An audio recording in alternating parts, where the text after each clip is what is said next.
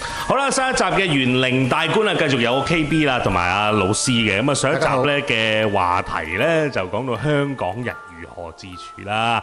咁啊，得出一個結論啦。咁啊，溝通係非常之最基本嘅一件事啦。仲有四個大字啊，夏威夷嗰、個嗰、個叫咩話？嗰嗰個咧其實咧就係叫誒，呃我唔記得咗個名。 Hop p o n o p o n o 咁佢嘅咧就河鈎即係寫成中文就河河鈎誒 p o n o p o n o p o n o 係 OK，呃即係一個名嚟嘅嚇，係係係一扎串串法嚟嘅。嗯咁佢有四句説話講緊，係誒對唔住，嗯請原諒，嗯誒謝謝你，係我愛你。嗯嗱，呢幾句説話咧，聽落去咪好少少咒嘅成分，但係其實佢本身嗰個背景咧，原來唔係咒語嚟，嗯係一個文化嚟。係嗱，因為夏威夷咧，據說佢哋呢一個咧，佢佢呢幾句説話咧，原來真係經常係必須講嘅説話。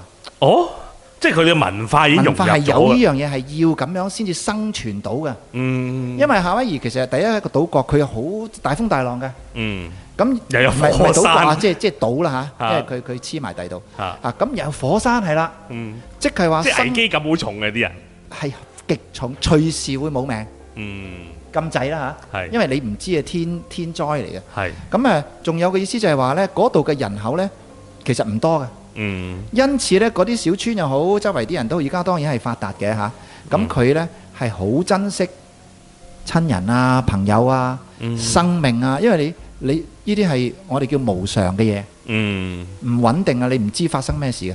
咁所以頭先講緊嗰幾句説話背後嘅意思，即係話係非常珍惜生命，非常珍惜當下，嗯活在當下。我眼前嘅一切都係最好、最美麗，嗯而且隨時會冇晒。係。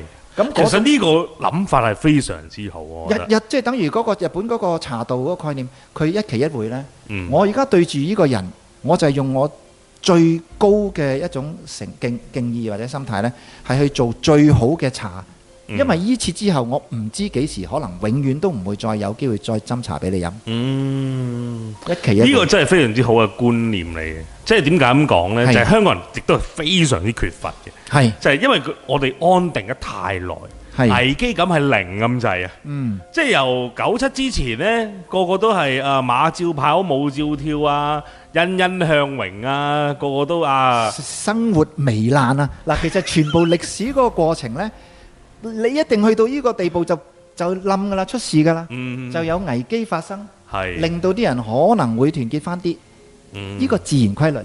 係啊啊！你咁講，我而家先發現喎，真係即係嗱，但係話分兩頭，你話夏威夷嗰邊就完全喺個個危機背景啦係啦，完全喺個危機裏邊啊環境！但係你又一又有仍然係繁榮啦嚇，。嗱日本都係嘅喎，佢哋團結嘅喎，嗯，台灣都係嘅喎。係嗱當然和平呢，就始終都即係大家本來都嗱個矛盾就係道家思想，我哋係追求和平，嗯，等於太極個概但係念唔啊。好忽略危機但。係但係你又要必須要有危機先至有生命力或者生存嘅嗰個我哋叫做誒、呃生存嘅動力啦，嗰、個叫嗯 fighting spirit。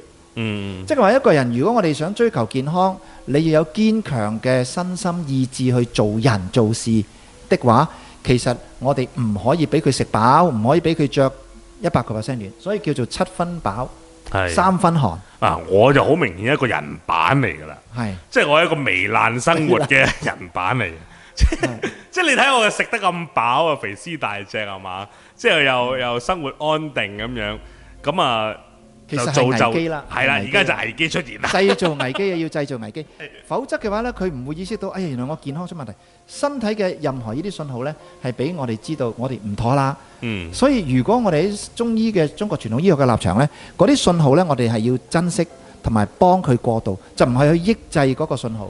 嗯，所以全部身體嘅反應其實本來都係幫緊我哋去要注意啦、要改善啦等等嘅。嗯嗱，而家香港社會或者世界各地嘅一啲聲音啊，青青年發聲咯，或者邊度有有騷亂喎，其實就係等於一個人佢嘅生命裏邊出現一啲危機，嗯佢哋感應到而去發聲。係如果我哋抑制呢啲聲音嘅話呢呢、個社會嘅危機會被忽視，嗯跟住一切問題只會惡化。呢、係個用我哋中國傳統醫學去理解呢，係咪好簡單啊？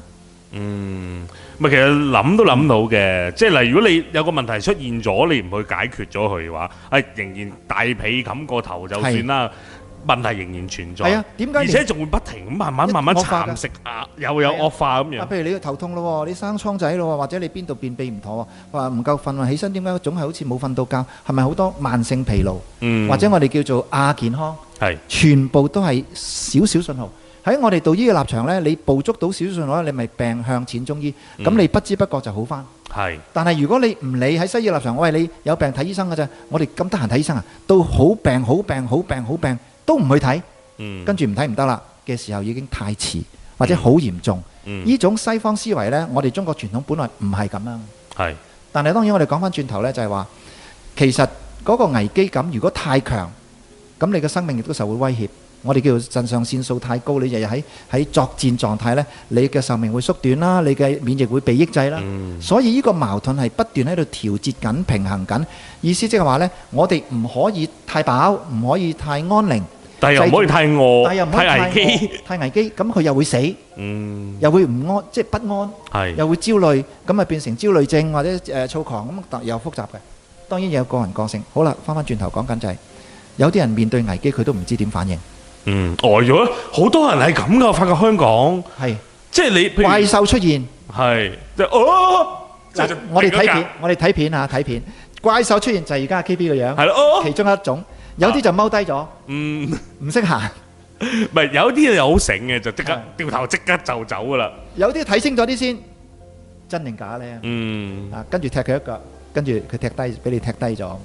嗱、其實好多呢啲嘅反應呢係好個人，同埋究竟有冇訓練啊？嗯，咁其實好多嘅訓練呢，我哋其實而家個社會嘅教育呢，學校教育呢，其實係完全缺乏危機訓練。咁呢個係誒走入火應急警都會有嘅，啊，我誒但係嗰嗰啲啲好係假大形式啦，即係我哋叫應急嗰個智，即係即係叫叫 A A Q 定咩 Q 嗰啲嚇。嗯即係你啊嗰、個誒誒誒一個人嘅嘅 IQ 就係智下當下嗱，我哋發覺好多咧高考試高分嘅人啊，今次呢個事件成個事件都相嗯關。原來考試年年第一嘅人咧，佢未必有好嘅智商，或者未必有啊，sorry 唔係智商，未必有好嘅。一個我哋叫誒、呃情緒管理危機處理嘅或者危意機識處啊理，或者係一種智慧去解決問題。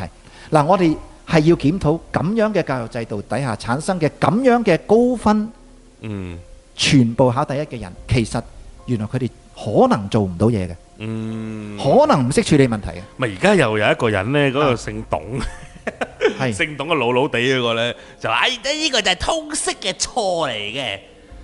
誒呢個咧係一個完全失敗，咁當年你又推，不過當呢個另外一樣一個話題啦。咁但係我覺得即係你又唔能夠賴晒落去，即係個個呢個呢個科目嗰度要鬧話咧，就係成個成教個教育育嘅制度其。實成日教包括咗教師培訓，我哋嘅誒，因為我都係教師出身嚇，嗯其實嗰個教師。佢培訓教師嘅地方，即係而家叫教育大學咯喎，以前又叫誒、呃教育學院啦。嗯，點樣去培訓教師都係一個問題。係嗱，或者我哋講緊而家醫師培訓裏邊都有問題啊。譬如我，我會好質疑點解咁快就教佢哋落針呢？嗯一嚟就教佢落針，咁容易學針嘅？嗯，因為以前嗰支針呢，等於一個兵器，一個暗器，等於我哋嗰把劍、嗰把刀，葵花會殺寶典人嘅喎。因為嗰個係一個技術，係一個空氣都得，嗯你可以覆舟，可以載舟。即係話，如果我哋冇一個好好嘅關於心術或者係道德嘅培訓，或者係我哋叫公民意識等等一堆呢啲心啊嗯嘅教育嘅話呢，其實而家所教嘅呢，全部都係術，嗯係睇嗰個人自己你點樣用。係嘅嗱，但係道德教育咧，其實最難就係我哋唔係要灌輸一套嘢俾佢哋，而係教佢哋點樣自己去判斷是非啊嘛。嗯我哋叫誒誒、呃、獨立思考或者係誒呢個批判分析。嗱，呢種教育咧，其實如果你唔教，其實可能仲好嘅，嗯咁咪真係自己嚟咯。係但係如果你教得唔好咧，就死火啦，就變咗洗腦啦嘛。嗯洗腦意思就係我教一啲準則俾你，咁咁咁咁，你要跟咁咁咁做，可能係全部錯晒嘅。咁所以以前我哋喺教學院受嘅一句説話就係話，你係唔可以將你自己嘅價值觀或者什麼判斷係去直接輸送俾你嘅學生，嗯你自己嘅觀點係唔可以去推即係 push 下強加於學生，否則你班學生有機會被呢個老師洗腦。嗯我哋受嘅教育訓練係咁樣嘅。係咁但係呢種教育訓練嘅結果嘅其中一種就係、一一個結果就係頭先講緊啦，嗰啲學生咪唯有靠自己咯，合理喎。嗱，咁佢自己有自己嘅思想、自己嘅判斷呢，就睇下佢自己收即係造造藝啦、收圍啦。所以呢個社會走向分化分裂呢，個機會咪大咗咯。嗯，因為我哋冇乜即係冇乜期待通，即係嗰個我哋叫共識啊。咁而呢個冇乜期待共識嘅結果，本來就係自由自在。但係當一啲事件發生嘅時候，我哋就要知道係會有好多唔同嘅聲音同時出現。咁你要點樣去？頭先講佢要安撫，或者要統合，或者要解決問題，其實係必須一齊去面對嘅。嗯，啊，講翻頭先少少呢，就係話，如果你面對危機，或者有人逼到埋身，嗯，可能會有身體接觸，有暴力。係，咁我哋點呢？我同我哋啲學生講呢，就係、如果你女孩子睇下有冇男孩子，你可以退後一步。嗯，父老人家嗰啲一一一定嚇，咁呢個男仔我話你被逼都好，無奈都好，你要有心理準備，人哋可能會以你為目標啊。嗯，咁你自己企出嚟嘅時候，你亦都有心理準備，你可能會被動地受到傷害。係，咁我哋本來教武術嘅前提呢，就係話你去打人係唔啱，嗯，但即係係以你俾暴人打呢，就更加唔啱。何以見得就不如因為你下節練先講。哦我直接講啦，哦 係，啦，係嗱好，因為呢、個呢、個命題呢，就真係好嚴重嘅，好我覺得嚴重。，好嚴重。誒、武力係咪能夠解決一切呢？又或者人哋用武力去解決你嘅時候，你又點樣去解決翻佢呢？即係呢一個係一個係係嗱，我哋由細到大都係誒誒學啊，即係學一樣嘢就係唔好用武力解決問題。但係咪真係咁樣呢？下一節翻嚟講。好。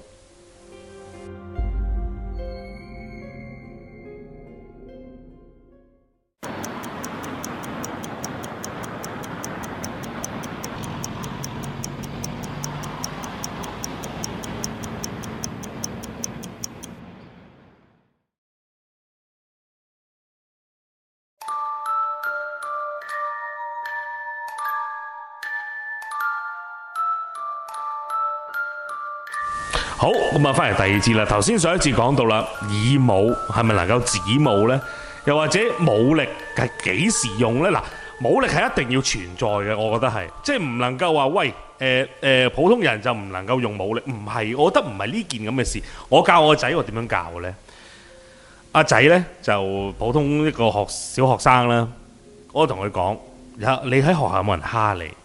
佢又支吾以對，咁我就估佢有俾人蝦啦。我我講都擔心咯，擔心啦，擔心啦作為父母咁樣，我就同佢講：如果你有人打你嘅話，阿仔你會點啊？唔知啊咁樣，我話俾老師聽咯。喂，如果冇老師唔喺你隔離呢，咁你又點算好呢？或者你俾人逼咗一個牆角啦，咁你又點算好呢？我唔知啊。原來呢家嘅教育制度係冇教呢啲嘢嘅嗱，。其實仲有一個好複雜嘅問題呢，就係而家嘅人際關係或者係呢個社會出現一個另外一個一個問題，就係因為我哋廢除咗誒、呃叫做誒體罰先嚇。嗯，其實本來過去嘅父母或者係誒老師呢，係有體罰嘅，係，體罰喺我哋心理學嘅立場呢，其實就係俾佢嘅身體記憶，嗯即係原來講係冇用㗎，好多嘢嚇。係 絕對講你冇你你 有啲你人話喂打我我而家開要係你你咧誒咁樣唔啱啊，咁樣唔得啊，係冇用嘅，基本上係完全係空氣嚟嘅。嗯，咁但係如果你因為瞓冇殺傷力啊。冇冇冇記憶嘅，嗯，飄走晒㗎。咁所以以前咧打手板一下都好，佢喊要打到喊差唔多，嗯，佢就會有一啲記憶。其實我哋訓練啲動物啊，譬如小老鼠啊，或者係誒誒嗰啲據説啲白鴿啊，乜嘢都咩動物都好，你俾一啲電擊佢呢，佢會有印象有記憶，咁佢就嗯改變佢啲行為啊，或者建立一啲嘢嘅。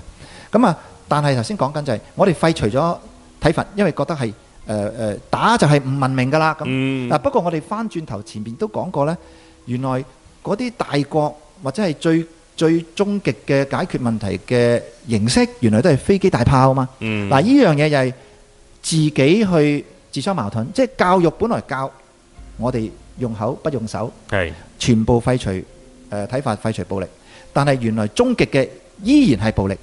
即係人類社會搞呢啲嘢，你你自己咪你你搞咩教育啫？不如開始就軍訓啦，係嘛？最終極我哋都係用以暴易暴嘅話，原來而家香港人死喺一個地方就係、第一，可能係混亂咗，就係、我可以講乜都得，嗯，我可以做乜都得。嗱，呢度我哋要要客觀平靜去思考就係、一個家庭裏邊有啲仔女點解我哋叫小學雞啊？乜都講得出，乜都做得出嘅。嗯，父母都冇晒收，冇辦法懲罰。我哋以前叫做呢，父母嘅武功俾人廢晒啊！嗯，嗯，冇咗個角色啊！係啊打唔得，鬧都唔得，咁佢報警話你非法禁錮啊，報警話你打佢啊，係哇！你唔係啊，而家直情有啲咩虐兒嗰啲條例咧，就係話精神上都唔得，嗱我即係我鬧你都唔得啦。係啊，精神虐待啊，其實即係説話都唔得，你傷害佢自尊啊，啊你令到佢冇信心啊。喺美國咧，據說你譬如嗰啲即即刮痧又話你誒虐待啊，誒跟住啊小朋友打你屁股先，拍咗兩下，其實好可愛地拍兩下，又話你虐待細路仔啊。嗯，嗱，外國咧一覺得你父母咧係唔識得去愛錫子女咧，佢可以福利處介入，跟住滴走咗你啲子女，跟住誒寄託喺第二啲家庭，佢哋會做呢樣嘢。我我覺得錯晒成件嗱事。，成個世界而家好多呢啲嘢扭曲咗，教育嘅內容制度好多係唔清唔楚，嗯好似係咁樣啱，原來又係咁。嗱，呢啲我哋如果唔清晰整頓嘅話呢，其實我哋今日討論呢都係你噏我噏嘅啫嚇，冇所謂。嗯，但係頭先好清晰嘅就係話，教育教我哋用口不用手，但係最終極嘅依然係飛機大炮。嗯呢度已經自相矛盾。係跟住我哋講緊，原來心理學上邊呢，我哋知道，如果你只係聲音語言嘅話呢，幾乎係零記憶嘅。係你要教訓一個細路仔，呢件事唔做得，其實係要有身體記憶。嗯咁呢個身體記憶咪即係體罰啦。Ừ. 啊，你用咩形式去誒誒、呃令到佢有呢個記憶呢？就好巧妙。所以我哋以前講緊呢，你要做體罰嘅話呢，你唔做就容易，係但係你要做呢就好難好難，因為你驚反效果。Ừ. 嗯所以體罰係一個學問嚟嘅，本來，但係而家唔使講啦，冇得做啊嘛。係嗱，咁而屋即企係連你學哋都冇得你學啊，冇得做噶啦，而家你做就就刑事噶啦，係傷害人身體。咁法律呢，而家嘅法律呢，唔理你個原因嘅。哎呀，佢曳啊，我打佢，或者佢佢鬧我啊，祖宗啊，什麼冇得冇得講，唔聽。總之你喐咗手就係就係錯㗎啦。就一件事，因為你你一個喐手行為就錯啦咁因為樣。你個行為係咁啊嘛。嗯，咁所以不論家庭啊、夫妻啊、子女啊，全部都冇得傾。係呢度係失敗嘅。咁但係我哋要做翻一樣嘢呢，就唔係而家我哋講得到、講得通，成個教育制度、成個社會要檢討、要討論。嗱，翻翻轉頭，如果有危機逼到埋身，嗯呢個男孩子企喺前邊，而佢冇呢啲意識嘅話呢，我冇，所以我哋教武術呢，或者舞蹈呢，作為一種修養呢，其實個大前提就係點樣保護自己，唔嗯係點去攻擊人哋，係甚至乎點樣去將自己嘅憤怒去升華。我哋叫危機管理或者係憤怒管，即係 anger control。嗯憤怒管理，去消化咗呢種情緒，我哋先叫做止歌為舞，即係指自己嘅歌，唔係去用暴力去終止對方嘅攻擊。係但係其實兩個目的一樣嘅，嗯。即係話原來呢，哇！好好好深奧，其實我而家聽我其實聽阿老師所講咧，係叮一聲，即係指歌為舞。其實以嗱就咁聽個武力呢個字，你會覺得啊暴力啦，就等同於其實唔係。原來指歌為舞都係一種武力嚟嘅。完全我哦呢樣嘢我我突然間叮一聲，哇升華咗啊自己，好難㗎。即係譬你如點我好樣？嬲，嬲到好爆，但係我好揸實㗎我都可以控制到、消化到、升華到。哎，你好啊，朋友嘅話呢個真係嘅話嚇，好咁啦你咪好高境界啦。極極啊，仲有仲有後邊着後着啦。如果你被逼要面對一個攻擊嘅話呢，嗯喺我哋嘅立場，因為我哋打內家嘅概念嘅話呢，係第一步你要做嘅就係閃避，嗯走得就走啦，係嘛？嗯咁佢冇機會啦。咁阿媽打你都好，你走得就走啦，咁唔會留留低啲藤條痕，變變成咧誒誒叫做咩誒、呃人哋去驗傷，哇！你好多藤條楞啊，邊個打？阿媽打，阿媽就要要面對法治嗯係不孝嘅。係咁所以呢，你要孝順父母呢，即使阿媽想打你都，你唯有走咗先，唔嗯好俾佢打到。咁啊，呢個第一步先啦，係唔好俾對方打到你。咁咁，對方唔構成呢個暴力。嗯第二步呢，就係話呢，其實當咪誒、都都都都構成暴力啊！因為而家講個法律就佢冇掂到你啊嘛， O K O K O K，係啊，冇掂到你啊。啊，跟住第二步逼再埋啲嘅時候呢，我諗啊 K B 大家都喺太極啊嗰啲概念講嘅話呢，其實你閃唔到嘅話，嗯，你閃到佢就落空啦。係佢落空佢自己撞頭埋牆唔關我事啊。係佢撲低都唔關我事係啊！你只腳咁啱喺度嘅啫，都唔關你 事係啊㗎。其實做戲會見到啦。咁但係意思即係話呢，原來你閃嘅過程呢，你原來有一啲小動作係可以令到呢個事件好自然地同你冇關，嗯但係呢，你就可以擺脱咗一啲危機。係咁啊，第一呢、個呢、個過程啦，跟住落去嘅呢，就係話，你可能如果佢有誒、呃兵器啊，à? 兵器係嘛？嗯你有冇辦法去攞走佢呢？Ừ, 嗯，但係唔係叫你打翻佢先啊？係，起碼奪走佢俾你佢攞先。走佢嘅嗰個功夫係咪要練啊？嗯，頭先講緊你閃嘅過程，佢跌低唔關你事，係要練嘅。誒係，柔道又好好多，其實都有呢啲動作喺裏邊。或者我哋睇電影太多啦嚇，真嘅情況其實都係，如果做到咁咪好理想啦。係但係如果你企喺度硬俾人打你，隨時你一拳就死㗎啦。係，冇錯。西洋即係拳即係嗱，我哋攞近期嘅事件啦，即係我哋講得白啲、具體啲，我哋唔好太虛無縹緲。係就係講嗰個後生仔，佢原本係有練呢個跆拳道嘅，係係仲係黑帶嚟嘅添。咁咧就俾一個的士司機啊，一個肥佬咧就連環十三拳，咁佢捱打。我覺得咧，我一睇其實我第一件事我係憤怒先啦，表達憤怒啦，即係你咁樣去嚼一個後生仔，即係你都人格都有問題。第二就係、嗰個後生仔，你點解會翹埋雙手喺後邊俾人打，你都唔還手？我覺得係絕對係一個戇居嘅行為。嗱我呢教我個仔。係佢話：我如你如果你俾人打，你第一時間呢，你要推開佢，仲要警告佢，你唔好再埋你，唔好再傷害我。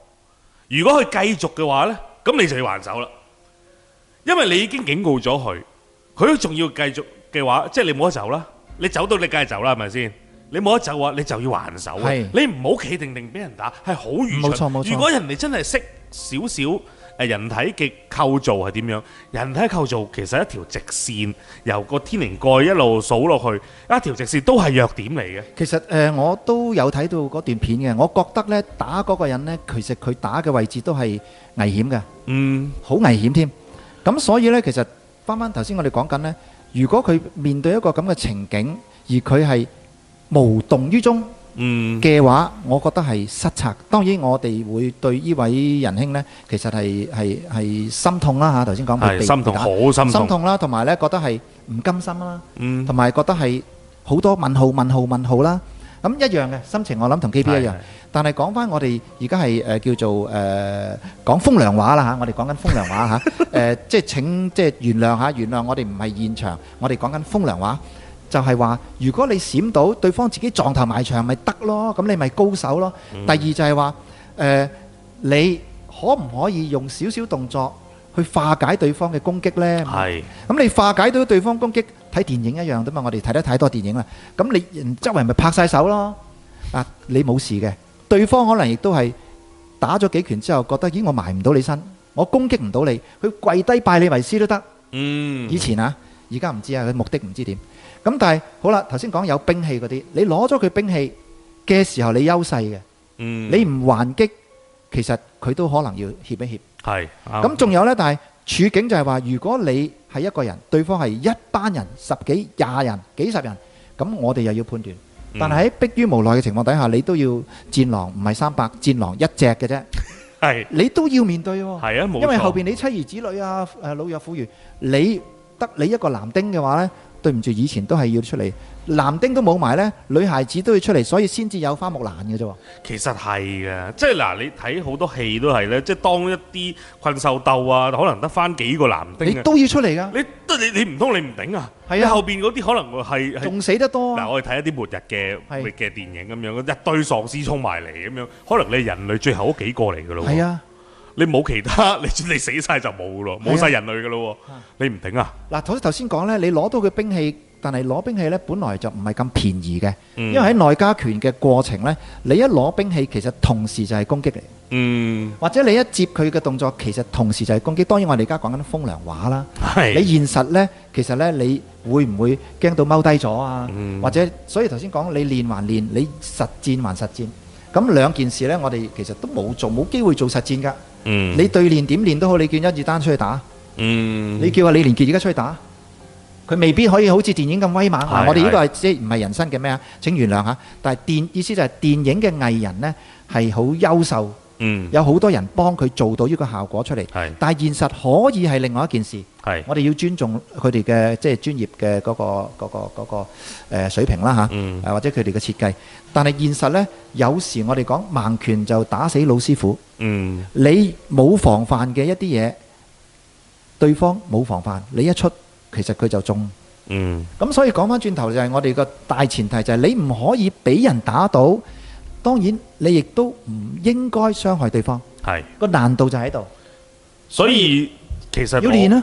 我贊成全城全民皆舞嘅，非常即係你一同定要學嘅我哋叫誒、呃不如我哋整個叫義民團啦，啊嚇，義義務義工嘅咋，義務嘅啫。但係民團就係以前嗰啲誒阿黃飛鴻時代嗰啲民團總教練。嗯，咁你因為要智慧啊嘛，啲兵咧唔係下下保護到嗰啲村嘅。係咁所以你嗰啲村咧，自己而家以前我哋有嗰啲誒屋村嘅嗰啲叫做誒、呃互助委員會㗎，係係，佢哋有一啲誒、呃巡更啊咁啊。以前以前好多色魔定係唔知咩腸係膊頭啊咁啊，咁啊而而家家互助委員會啲係啲阿公阿伯喺入邊打麻 雀嘅啫，誒、有個人喺度問下嘢啊咁樣啦，但 但係原來頭先講嗰個精神就係話，作為強身健體係或者作為人際溝通喺裏邊，好似阿李小龍嘅嘅故事，去了解做人道理，嗯點樣去求同存異。係其實求同存異即係話呢，有時我哋係有紛爭、有摩擦，但係我哋識唔識得尊重對方、尊重自己嘅同時，好似尊重對要人哋尊重自己，但係我識唔識得尊重對方？同埋頭先我哋前面講一個好重要概念，一個大嘅人口裏邊呢，年青人佢冇社會角色，嗯佢係自由自在、逍遙自在地可以正常地反映佢嘅感受。係但係一旦你有家庭咯喎，你有工作咯喎，有背景咯喎，有什麼什麼，你一講嘢，人哋就會鎖你，就會要見家長，嗯你就出唔到聲。所以呢，我哋唔怪得一啲年青人，佢哋會好似乜都講嘅，乜都做嘅，但係呢個過程，佢哋係危險地暴露喺危機裏邊。係係係咁如果個社會唔識得保護年青人，仲要去攻擊佢、攻打佢，我哋就等於去虐待緊自己身體，去抑壓自己嘅免疫機制。嗯佢係一個免疫機制嚟嘅，即係我哋而家講乜都喺健康個立場出發。係咁如果你呢個免疫機制你被抑制，即係你落藥去打佢打抗生素，等佢唔識得反應嘅話，你呢個免疫機制將來一樣死埋嘅話呢，頭先咁講就咗冇噶啦，呢個社會佢就被動地等死，係係。必然冇嘅錯。冇錯，我今集真係好認同阿老師所講嘅任何一句説話，真係我聽我聽落去呢，真係哇鋸好多，即係飲完汽水一樣，啊，好鋸。因為點解呢？阿老師講咗我想講嘅就係全民皆舞啦，好同意啊！同埋就係就係嗰個後生仔喺冇任何包袱之下行係出嚟，去講佢哋想心裏邊最想講嘅嗰幾句説話，然後我哋仲要攻擊佢，唔係啊嘛，仲要打抗生素嚼佢。當呢班後生仔唔再出聲嘅時候，死咗㗎啦，呢個社會呢個冇命社會㗎冇啦真係冇冇命㗎啦，所以冇希望誒、呃去翻之前嗰集《香港人如何自處》啊，四句説話，夏威夷四句説話，同埋溝通係係最緊要嚇。啊今集希望寄予咁多位香港人啊共勉之，希望大家呢喺未來嘅日子啊，我可唔可以講多句？